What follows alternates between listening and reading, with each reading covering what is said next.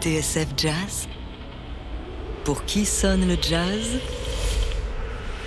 David Copéran. Aujourd'hui, Bossa Nova Bacchanal, le festin tropical de Charlie House.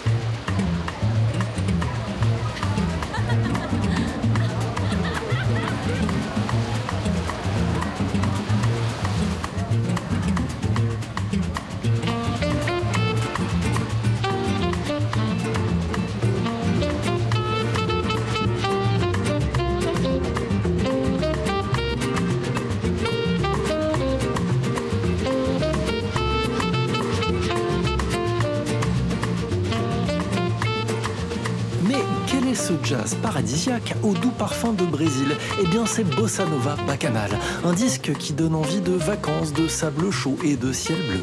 Un album enregistré fin 1962 et qui s'engouffrait dans la brèche ouverte par le jazz samba de Stan Getz. Un disque au succès phénoménal qui avait lancé la grande vague brésilienne aux États-Unis.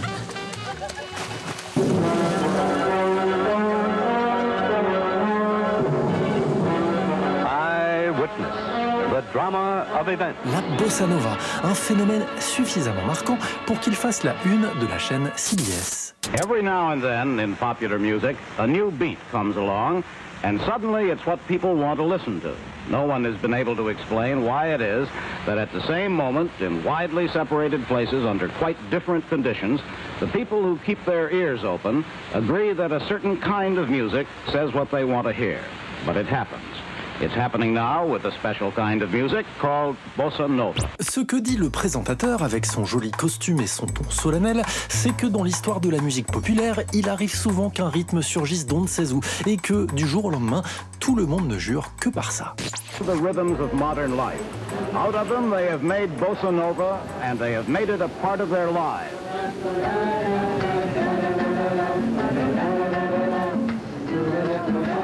Ce mois de novembre 1962, l'envoyé spécial de CBS a donc eu la lourde, très lourde tâche de prendre l'avion et de poser sa caméra sur la plage d'Ipanema, filmant des Brésiliennes en bikini, un type qui joue de la guitare et des filles qui battent le rythme sur une boîte d'allumettes. something about this kind of music that seems to fit into a world of sports cars, hi-fi and bikinis anywhere in the world. Euh, monsieur, je peux reprendre le cours de mon émission là?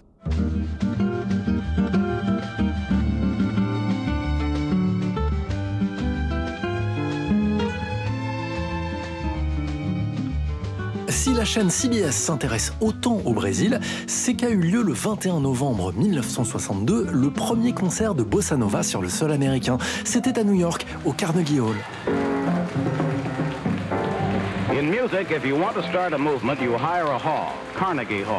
Or, seulement cinq jours après l'événement, le ténor Charlie Rouse entrait en studio pour donner sa version à lui de la bossa nova.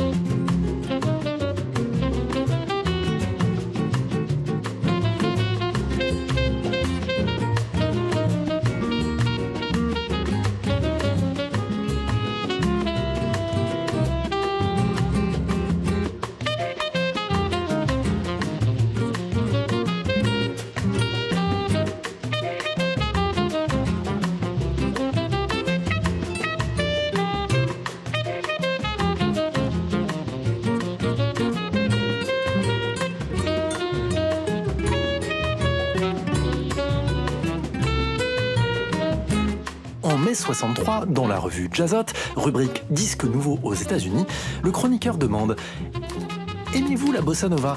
On en a mis partout, ou plus exactement, on y a mis tout le monde. L'un après l'autre, les jazzman aux ascendances musicales les plus diverses s'y lancent avec application, conviction ou abattement, selon les cas.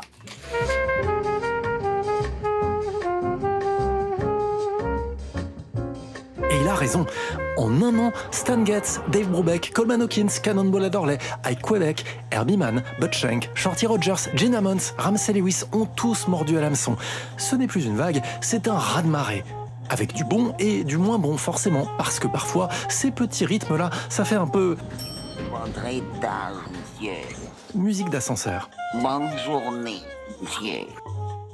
Or, ce qui fait la différence avec Bossa Nova Bacchanal de Charlie Rouse, c'est qu'il contourne soigneusement tous les écueils et clichés du genre. Comment En élargissant le spectre au rythme des Antilles et de la Caraïbe. Un cocktail inouï, savant et vraiment original.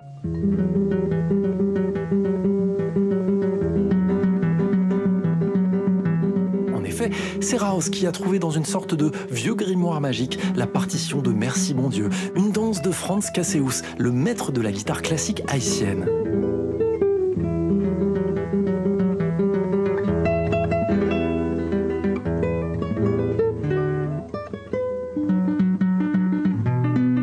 Un chef-d'œuvre aux harmonies mineures et au rythme de guitare entêtant, calqué sur les tambours du vaudou.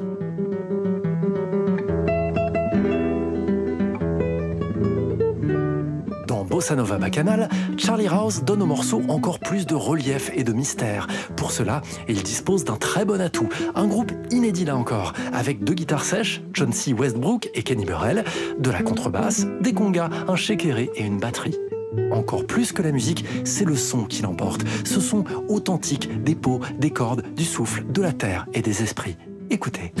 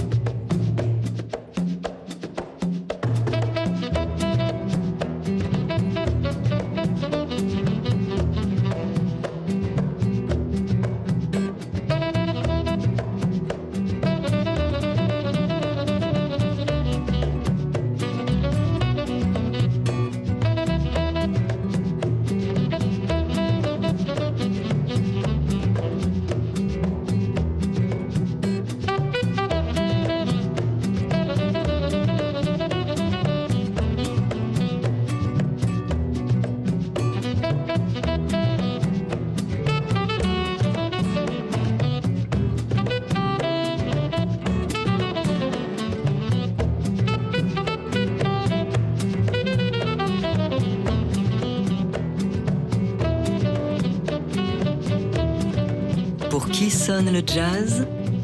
David Copéran sur TSF Jazz. Aujourd'hui, Bossa Nova Bacchanal, le festin tropical de Charlie Rouse. Malgré son titre, on l'a vu, l'album publié début 63 chez Blue Note est autant un disque de Bossa Nova que moi je m'appelle Marcel. Et même si le tempo paresseux d'Aconteceu évoque bien la torpeur d'un été à Rio, le reste de cette bacchanale réserve bien des surprises.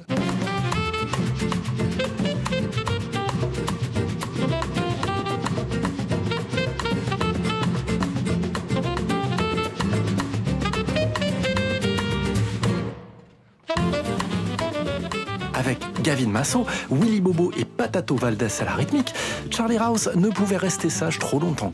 Sur la route du Brésil, il fait halte en Martinique ou encore à Trinité et Tobago, le temps d'un calypso.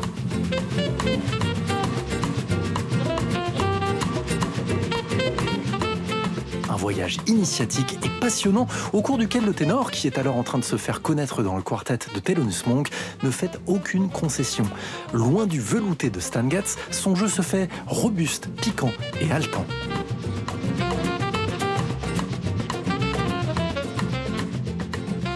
Résultat est indéniablement intéressant, note le critique Démètre Joachimidis dans Jazzot. Il improvise par petites phrases vigoureusement martelées sur le temps, qui débordent de swing et qui sont jouées avec la sonorité dure et ferme qu'on lui connaît. La véhémence sur un rythme de bossa, cela peut sembler une gageure. Rouse a relevé le défi et ce micro-sillon pourrait bien marquer le premier pas vers la célébrité.